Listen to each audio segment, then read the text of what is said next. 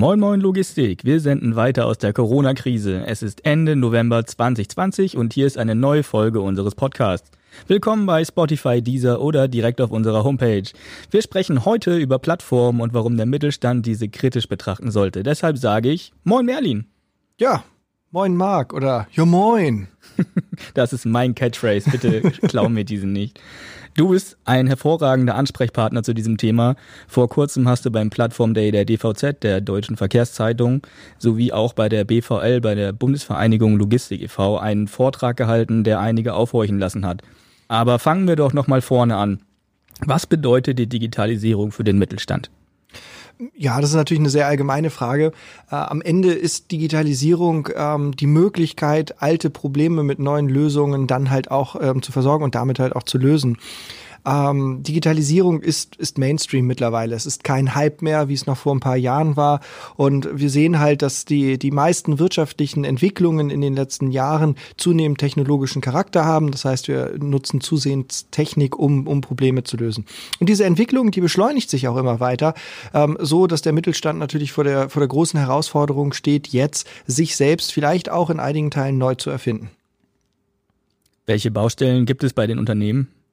Eine ganze Menge. Ähm, äh, man, man hat da ja oftmals so interne und externe Perspektiven drauf. Und ähm, so eine externe Perspektive ist natürlich auch die große Debatte rund um Startups. Viele mittelständische Unternehmen in Deutschland fühlen sich bedroht durch Startups, die in, in verschiedene Branchen jetzt eintreten, ähm, sich dort gründen und, und mit sehr disruptiven Ideen versuchen, in dieser Branche ähm, ihren Platz zu, zu ergattern und, und auch auszubauen. Und das äh, sorgt natürlich dann bei, bei vielen Mittelständlern schon für, für eine Sorge, für eine Sorge ähm, weil man sich halt fragt, okay, wie kriegen wir es hin, diese, diese Technologie, die andere uns teilweise vorleben, selbst zu implementieren. Und da entstehen halt so ein paar Baustellen, auch, und das ist dann die interne Sicht darauf. Ich muss zum einen natürlich schauen, dass ich meine Mitarbeiter entwickle, dass ich Mitarbeiter habe, die dann halt in, in einem digitalen Environment auch arbeiten können, die das ähm, äh, entsprechende Mindset dafür haben. Ich brauche Führungskräfte, die also in der Lage sind, diese modernen äh, oder modern ausgebildeten Mitarbeiter auch zu führen. Und dann brauche ich noch eine Unternehmenskultur, die so ein bisschen dafür sorgt, dass ähm, all das, was wir nicht in, in Prozessen und in festgeschriebenen Regeln und Normen äh, abgebildet bekommen, ähm, dass trotzdem die Kultur dafür sorgt, dass die richtigen Entscheidungen getroffen werden. Weil, ähm, je agiler ich bin, desto weniger feste Entscheidungsvorlagen habe ich, desto eher muss die Kultur dafür sorgen, dass im Sinne der Kultur, im Sinne des, des, der kulturellen Ausrichtung des Unternehmens die richtigen Entscheidungen auf allen Ebenen getroffen werden.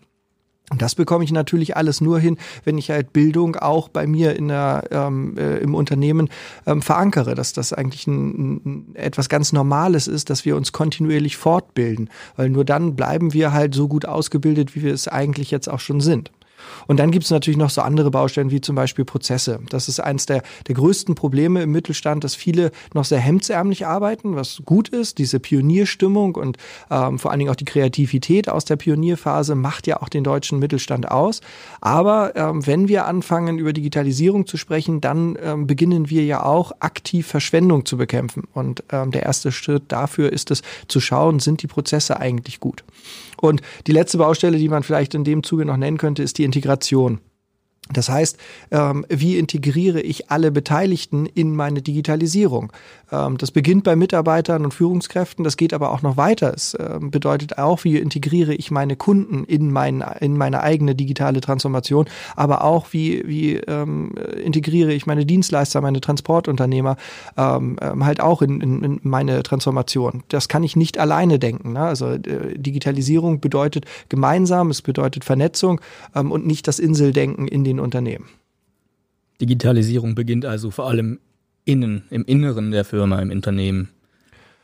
Ja, ich denke, im Großen und Ganzen äh, ist das halt schon so, äh, sei die Veränderung, die du in der Welt sehen willst. Wenn du also irgendwie ähm, dich digitalisieren möchtest, fang bei dir an. Ähm, schau hin, dass du einen, einen Kreis von, von Botschaftern um dich schaust, die das gleiche Mindset zu diesem Thema, zu der Weiterentwicklung haben ähm, und, und die dann halt auch so ein bisschen als Missionare tätig werden. Und zwar natürlich erstmal im Unternehmen, um halt auch dort ähm, den, den Boden zu bereiten, äh, ganzheitlich dann sich auch zu, zu, zu transformieren. Und im nächsten Step müssen es die Mitarbeiter genauso mit Kunden und Unternehmern machen machen, äh, die halt auch mitnehmen auf diesem Weg, äh, den, den wir da bestreiten wollen. Digitalisierung ist natürlich ein weites Feld. Was meinst du, welche Aspekte da überhaupt für die Logistik relevant sind? Also ähm, die Logistik ist natürlich sehr, sehr preisfokussiert. Mm, Im, Im Prinzip ist es nachher so, wenn wir über Digitalisierung sprechen und äh, da ähm, so, eine, so eine strategische Ausrichtung vielleicht festmachen wollen, dann kann man so einen Digitalisierungsvektor abtragen. Ähm, das heißt, in so einem Koordinatensystem gibt es quasi eine Achse, die sagt ähm, Service und die andere Achse, die geht mehr auf Effizienz. Ähm, ich kann also Digitalisierung dafür nutzen, äh, mehr Service zu bieten, das heißt also mehr digitale Services oder meine Produkte halt noch mit mehr Services auszustatten. Oder ich kann natürlich sagen, ich biete prinzipiell das Gleiche an, aber sehe zu, dass ich höchst effizient dabei bin.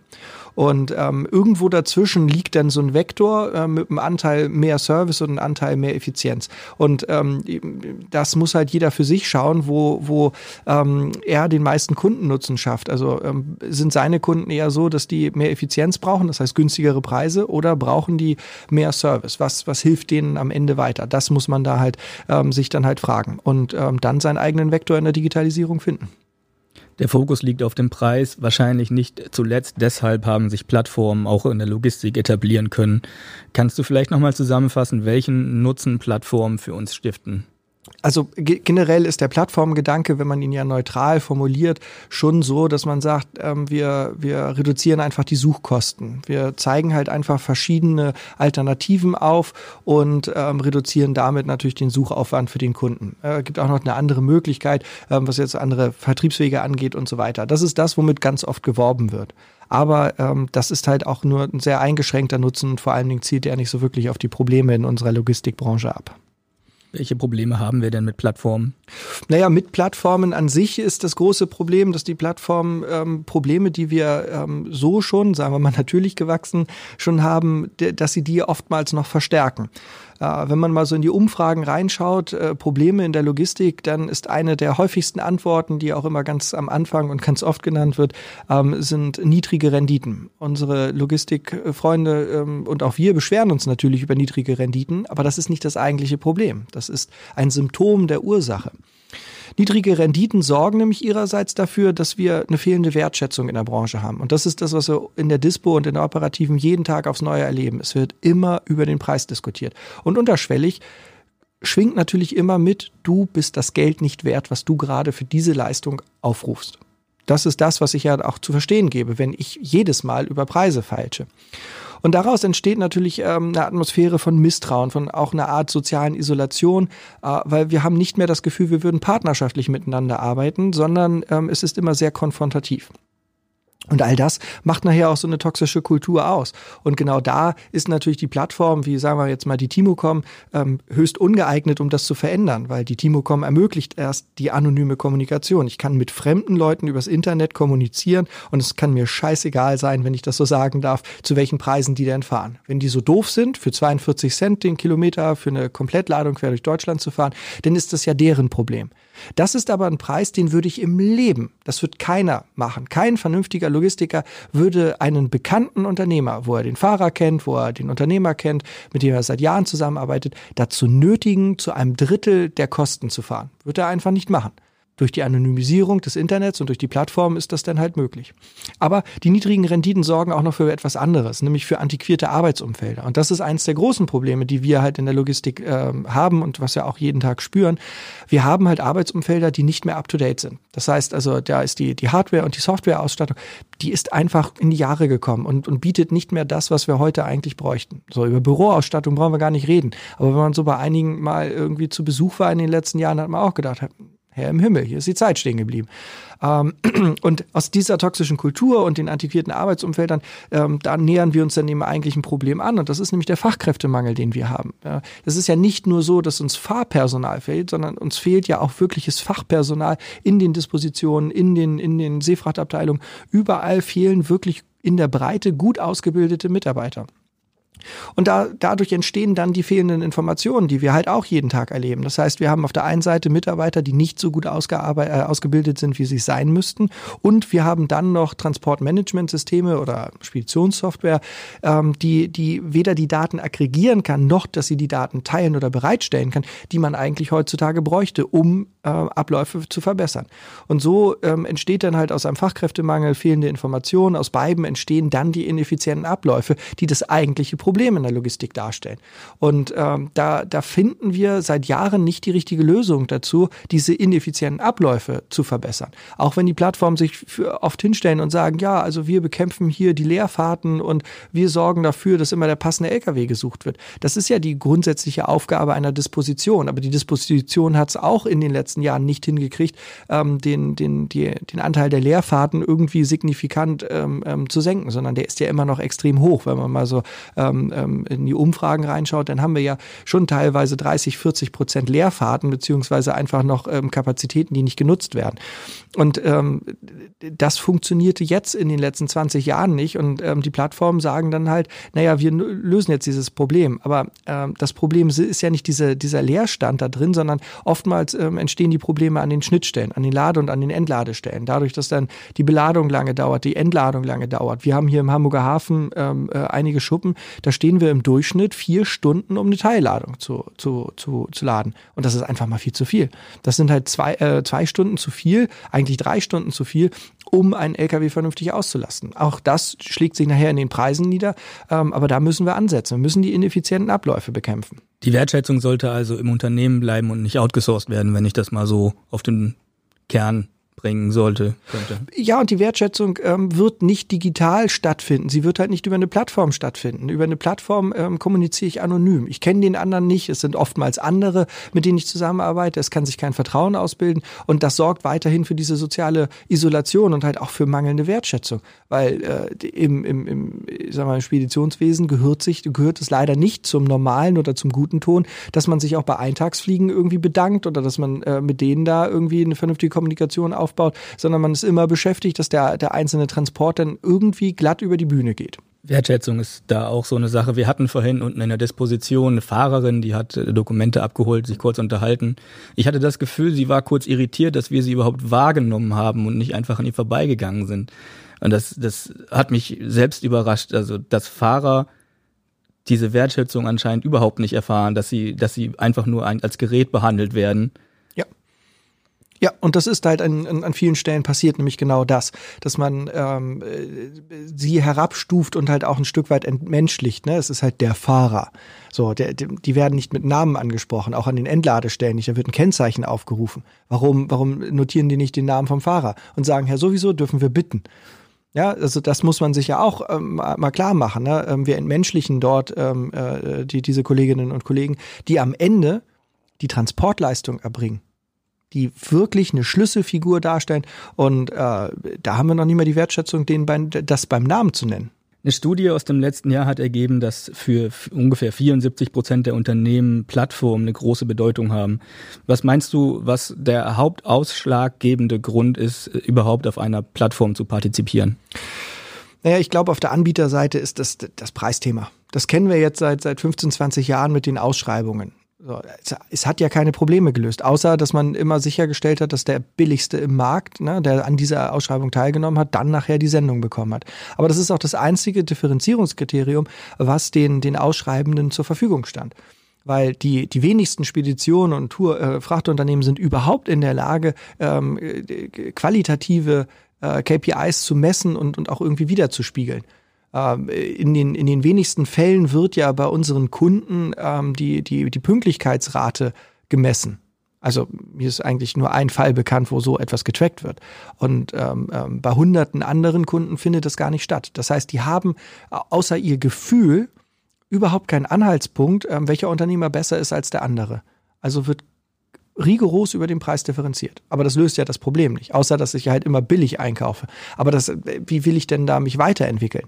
Ähm, und, und das ist, glaube ich, das Thema, wo, wo man sich auf eine Plattform dann halt schon stürzt, weil das macht natürlich diese Ausschreibung schon einfach. Ich brauche halt nicht mehr für ein ganzes Jahr ausschreiben, sondern ich könnte das ja auch in kleinere Brocken unterteilen und ich könnte ja auch einzelne Fahrten quasi ausschreiben und so, zu so einer Auktion stellen und so. Dafür sind Plattformen ja geeignet. Die Frage ist nur, löst es irgendeins meiner Probleme, außer dass ich den billigsten haben will?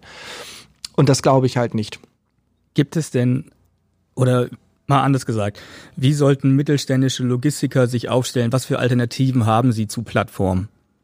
Man sollte beim Problem anfangen. Und beim, das Problem sind ineffiziente Abläufe, das Problem ist ein Fachkräftemangel und das Problem ähm, sind fehlende Informationen. Das sind quasi so die drei Hauptprobleme, vor denen wir stehen. Die sind natürlich interdependent. Das heißt, sie beeinflussen sich auch so alle so ein bisschen gegenseitig und am Ende ähm, ist es halt auch eine Problemkette. Von daher ist es eigentlich fast egal, wo man anfängt. Man muss aber gegen diese Probleme anarbeiten. Und das bedeutet, ich muss mir Gedanken machen, wie, wie sorge ich dafür, dass meine Mitarbeiter besser werden, als sie im letzten Jahr waren? Wie, wie kriege ich vielleicht auch neue Mitarbeiter, ähm, die, die, die viel Potenzial haben, die vielleicht auch äh, moderne Technologien schon beherrschen? Ähm, wie kriege ich die für, für mein Unternehmen begeistert? Da muss ich mir Gedanken drüber machen. Ähm, ich muss mir aber auch Gedanken drüber machen, wie ich diese Fachkräfte dann weiterentwickle, weil sie wollen ja auch alle nicht stehen bleiben. Ich brauche also auch da ein Konzept. Beim Thema fehlende Informationen komme ich nicht drum herum, moderne Technik zu benutzen. Ich muss mich also damit auseinandersetzen, dass ich ein, ein vernünftiges Transportmanagementsystem brauche, ähm, mit dem man sich vernetzen kann, mit dem man in der Lage ist, Daten sauber ähm, zu aggregieren, sauber auch dann irgendwann zu analysieren, um aus den Daten Informationen abzuleiten, um aus Informationen im Austausch mit anderem Wissen zu generieren. Das ist natürlich wichtig. Und dann muss ich auch ineffiziente Abläufe angehen. Und ineffiziente An Abläufe werde ich nur dann angehen können, wenn ich für bestimmte Vorfälle mehr als einen Datensatz habe. Das heißt, ich muss halt schon, um, um Schwachstellen im System zu sehen, also systemische Schwachstellen zu erkennen, brauche ich natürlich viele Daten. Und das macht am meisten Sinn, wenn ich mir da feste Partner suche. Das heißt, dass man für ähm, äh, ähm, bestimmte Kunden, für bestimmte Transporte ähm, immer die gleichen Partner einsetzt und nicht andauernd ausschreibt und nicht immer guckt, wer macht es gerade am billigsten, sondern dass man sich jemanden sucht, der halt auch in der Lage ist, digital zu arbeiten und mit dem ähm, äh, äh, fängt man an, sowas wie ein Ökosystem auszubilden und sucht sich dann halt auch die passenden Partner dazu. Das heißt, ähm, die, die passenden Hafenschuppen, wenn wir jetzt bei Vor- und Nachläufen sind, ähm, äh, die passenden Fuhrunternehmen dazu, die aber auch am Ende natürlich auch auch die passenden Seefrachtspediteure, sogar die passende Reederei. Und dann muss man diese Daten miteinander teilen, um die Schwachstellen im Gesamtsystem zu untersuchen und da dann gemeinsam Lösungen für zu finden. Und halt nicht dann immer nur den schwarzen Peter immer weiterzugeben in der Kette, weil das ist das, was wir bisher erlebt haben. Wir stellen irgendwo fest, ähm, dass viele Wartezeiten einfallen. Und was ist denn die Lösung gewesen? Ja, dann führen wir jetzt Slotbuchung ein. Und hat das die Wartezeiten dann aus dem System ähm, ähm, ähm, getilgt? Nein. Hat es nämlich nicht. Ähm, letztendlich ist die Verantwortung dafür woanders hingeschoben worden, aber die Wartezeiten sind nach wie vor da. Indem man den festen Termin um 11 Uhr hat, entstehen die Wartezeiten jetzt, wenn der Unternehmer oder wenn der Fahrer gut durchkommt und der ist schon um 9 an der Entladestelle, dann muss er zwei Stunden rumstehen. Das sind Wartezeiten, die er aber nicht abrechnen darf, weil er hat ja erst einen Termin um 11. Was hätte er denn machen sollen? Langsamer fahren? Später losfahren? Funktioniert ja gar nicht. Ja, also damit sind die Wartezeiten ähm, äh, nicht mehr das Problem der Entladestelle. Sie sind aber als Problem immer noch im System. Nur hat der Fahrer bzw. der Unternehmer oder der Spediteur jetzt das große Problem damit. Weil diese zwei Stunden, die sind halt einfach, ähm, das ist eine Blindleistung. Das heißt, dafür wird er nicht bezahlt, damit verdient er in dem Moment kein Geld. Und da muss man sich mal vorstellen, dass ja auch ähm, äh, ein Fuhrunternehmen ein normales Wirtschaftsunternehmen ist, genauso wie, wie ein Automobilwerk. Und ähm, das Automobilwerk, ähm, die kriegen aufsteigende Hitze, wenn man denen sagen würde, pass mal auf, dieses Band steht jetzt mal für zwei Stunden still und produziert nichts kostet natürlich erheblich mehr als ein LKW, aber das ist genau das Gleiche. Und auch im Kleinen, ne? jeder Kunde, jeder, der in der Logistik beschäftigt ist, sollte sich mal fragen, wie er das finden würde, wenn er bei bestimmten Aufträgen von Kunden zwei Stunden rumsitzen müsste und nicht arbeiten dürfte. Ist genau das Gleiche. Der Fahrer kann nämlich in dem Moment nichts anderes machen. Der sitzt denn da, der macht dann vielleicht eine Viertelstunde oder eine halbe Stunde Pause, was er gesetzlich machen muss. Aber das war's dann auch. Und ansonsten ist das einfach nicht genutzte Arbeitszeit, nicht Produktivzeit. Und das ist brandgefährlich. Ähm, und da geht es halt darum, in so einem Ökosystem geht es darum, jetzt die richtige Lösung zu schaffen, um die Wartezeit komplett aus dem System rauszubekommen. Und das kann nicht dann die Antwort sein, ähm, ähm, Slot-Buchungen einzuführen, sondern die Antwort ist eigentlich, ähm, die, die Endladestelle muss wissen, wann der LKW ankommt, weil die sind eher in der Lage, ihre, ihre Mitarbeiter noch mit anderen Dingen zu beschäftigen. Die können schon mal kommissionieren, die können ähm, äh, andere Lagertätigkeiten machen, ähm, aber sie sollten dann parat sein, wenn der LKW kommt. Also brauchen die quasi per Live-ETA ähm, so akkurat akkurate Informationen wie möglich, wann die LKWs bei Ihnen eintreffen. Das ist nämlich dann die Lösung, dass quasi ähm, geguckt wird, die Räder müssen rollen. Und wenn, wenn das ist, ne, schaffen wir ein viel effizienteres System. Auch das Lager ist ja deutlich effizienter. Die müssen agiler sein, die müssen sich halt schneller umstellen können, was aber im Prinzip dort möglich ist. Ähm, der Fahrer kann nichts anderes tun, als in dem LKW dann zu warten. Er kann nicht anders produktiv arbeiten. Im, im, im Lager haben wir das halt schon. Und so können wir nach und nach die Schwachstellen bei uns im System ähm, äh, lokalisieren, dann halt beschreiben und dann halt auch gemeinsam eine Lösung dafür finden. Und das Tolle ist, aus so einer Zusammenarbeit erwächst dann halt auch das Vertrauen, weil ich äh, äh erlebe dann halt mit meinen Partnern Dinge, wir, wir, wir feiern gemeinsam Erfolge, indem wir gemeinsam uns verbessern. Und das ist natürlich auch eine Kultur der Zusammenarbeit, die sich dadurch ausbildet, äh, die uns nachher auch besser macht. Das heißt, am Ende ist unser Ökosystem erheblich wettbewerbsfähiger als das Ökosystem von irgendwelchen anderen. Wichtig ist aber, ich muss Ja zu den Menschen sagen, ich muss eine Partnerschaft eingehen. Und ich darf die halt nicht einmal im Jahr durch eine Ausschreibung durch jemand anders austauschen, weil da ist doch kein Mensch motiviert, dann irgendwie im Rahmen dieser Partnerschaft an Problemen zu arbeiten. Die Technik müsste ja schon da sein, sowas durchzusetzen. Woran liegt es jetzt bei der Umsetzung? Ähm, das Problem äh, besteht in den Köpfen. Ähm, diese Vorstellung, dass das Transparenz, und am Ende ist es genau das, im Ökosystem muss Transparenz von Daten, von Problemen ähm, und natürlich auch von Erfolgen ähm, herrschen. Und äh, ich glaube, den, den Logistikern ist es nicht gleich in die Wiege gelegt, aber sagen wir mal schon mal in die Ausbildung gelegt, ähm, dass Transparenz in der Logistik nicht gut ist. Das ist immer gefährlich, wenn mein Kunde weiß, was denn Phase ist, das könnte für mich irgendwie schlecht sein. Also wir sind da ja auch ähm, Opfer dieser toxischen Kultur. Da werden wir reingeboren oder da wachsen wir rein. Wenn wir in die Logistik kommen, dann adaptieren wir ganz schnell bestimmte Verhaltensweisen und wissen oftmals gar nicht, warum wir das machen, sondern es ist halt einfach so. Ähm, aber wenn man mal ganz offen ist, ne, wann hat denn eine Lüge schon mal irgendwie geholfen? Meistens ist es ja so, dass es dann noch schlimmer wird. Also sollte man dann doch irgendwie bei der Wahrheit bleiben. Und warum machen wir das dann halt auch nicht im, im, im Daily Doing? Wir führen es seit Jahren hier vor. Ähm, wir lügen nicht. Wir sagen ganz klar, ähm, du, ich weiß gerade nicht, wo der LKW ist, wenn wir es gerade nicht wissen. Ne? Aber ich bringe das sofort für dich in Erfahrung. Das letzte Mal habe ich vor einer Dreiviertelstunde mit dem Fahrer telefoniert. Da war der da und da, ne? aber ich melde mich gleich wieder ähm, und dann weiß ich genau, wo der ist braucht man doch nichts erzählen von wegen, jo, müsste eine halbe Stunde da sein, weil so diese typischen Speditionslügen tun ja gar nicht Not. Ähm, ähm, und aber das muss in den Köpfen passieren. Wir müssen da erstmal offen sein, dass wir halt Transparenz äh, miteinander halt auch leben ähm, und, und dass das halt auch okay ist zu sagen, bei mir ist der Fehler passiert. Ähm, lasst uns mal schauen, habt ihr Ideen, wie wir diese Fehler in Zukunft verhindern können? Und auf einmal ist Wertschätzung da. Frage ich den Kunden, frage ich den Unternehmer, was kann ich besser machen, dass mir solche Fehler nicht passieren? Ne? Fühlen die sich gewertschätzt, weil, okay, meine Meinung ist dem so wichtig, dass der mich danach fragt, dass der Finde ich gut. Das ist die Zusammenarbeit, die wir hin, äh, wo, wo, wo, wo, wir hinkommen müssen. Und das beginnt natürlich in den Köpfen. Du lass uns noch mal kurz auf Plattformen. Äh, wir haben schon öfter so darüber gesprochen und ich habe gemerkt, dass du da sehr allgemein sehr kritisch bist, was diese ganzen Startups mittlerweile sind. Es ja nicht mehr, mehr nur Startups, sondern sind ja gestandene Unternehmen. Du bist da sehr kritisch und hast da auch einige Erfahrungen gemacht. Kannst du dann vielleicht nochmal hervorheben, was daran so kritisch zu beachten ist? Naja, klar.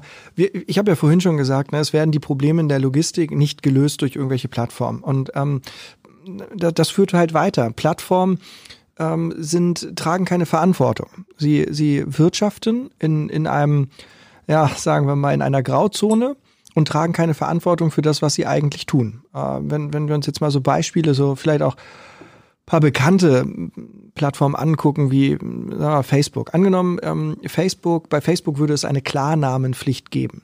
Es würde ja ein Problem lösen mit diesen, mit diesen ganzen, äh, mit diesem Hate Speech, mit, mit, mit all diesem äh, Dreck, den wir in den sozialen Medien in den letzten Jahren erlebt haben. Ne? Klarnamenpflicht, Thema wäre halt durch. So oft würdest du ja gar nicht, also da würdest du zwei Tage lang äh, andauernd lesen, Anzeige ist raus und dann ist das Thema auch irgendwie äh, ganz schnell durch, weil dann wird da keiner mehr irgendeinen Mist posten. In der Anonymität geht das. Das ist halt auch so eine Grauzone. Wie kann das denn sein, dass man dort ähm, so präsent ähm, äh, äh Lügen und, und, und, und, und, und Unwahrheiten und ähm, einfach nur krude Ideen irgendwie posten kann. Ne? Da, da braucht man ja noch nicht mal weit ausholen und, und über Holocaust-Leugner sprechen, sondern da ist ja genug gesellschaftlicher Zündstoff auch, auch ähm, ähm, sagen wir mal, ein bisschen links vom rechten Rand um es vorsichtig auszudrücken, ähm, äh, ja, äh, funktioniert, weil es diese Grauzone gibt. Ne? Oder Uber. Uber ist halt auch ein tolles Beispiel. Würde Uber verantwortlich sein für, für die Fahr- und Schichtzeiten der Fahrer? Müssten die nachweisen, dass der halt ähm, keine Doppelschicht bei McDonalds vorher ge, ge, durchgezogen hat, um dann noch mal irgendwie acht Stunden Auto zu fahren mit Menschen im Auto drin,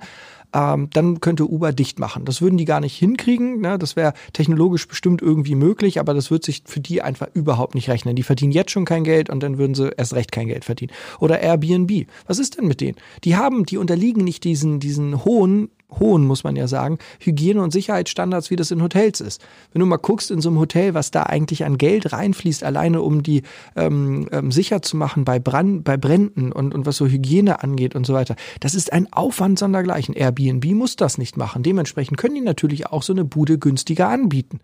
Ja, ohne Frage. Ähm, ähm, und würde das, würde für die genau die gleichen Standards gelten, ne, dann könnten die ihr Geschäft zumachen. Aber sie ziehen sich ja dann immer auf ihre Rolle zurück und sagen, wir sind ja nur Vermittler, wir haben damit ja gar nichts zu tun. Und das ist halt das. Sie tragen keine Verantwortung dafür. Und man muss halt auch sagen, sie kommen halt auch immer um die Ecke ähm, und versuchen sich halt mit euphemistischen Begriffen ähm, zu tarnen. Also Amazon ist doch kein Marktplatz.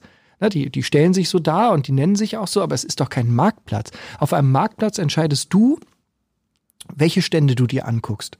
Amazon entscheidet das Amazon. Du entscheidest, in welche Richtung du gehst und, und, und all sowas. Ne? Das Einzige, was du bei Amazon entscheidest, ob du auf die Seite gehst und wann du da wieder runter gehst. Das ist alles. Aber auf dem Markt hast du noch viel mehr Möglichkeiten. Du kannst mit dem Händler verhandeln. Amazon gibt dir den Preis vor, den du zahlen musst. Und das mit einem Dynamic Pricing, auch das wieder ein, ein, ein Euphemismus.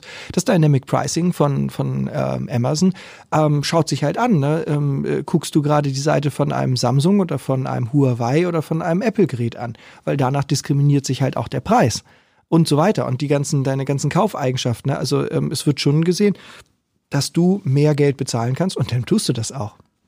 Und ähm, sowas funktioniert auf, auf dem normalen Markt nicht, da handelst du halt selbst. Du guckst dir die Sachen an. Amazon gibt dir vor, was du dir angucken musst. Auch wenn da irgendwie 1800 Artikel zu deiner Suche gezeigt werden, ne? oben stehen immer die, womit die am meisten Geld machen. Und das ist es am Ende. Ne? Es sind halt Unternehmen, die wollen nicht dein Kundenwohl, auch wenn sie das immer wie so eine Monstranz vor sich hertragen, sondern am Ende wollen sie Geld verdienen. Und das ist auch völlig legitim, aber dann sollen sie es halt auch so sagen und nicht immer mit so einem Euphemismus deckeln und sagen, nee, eigentlich sind wir hier ein ganz normaler Marktplatz. Nein, seid ihr nicht.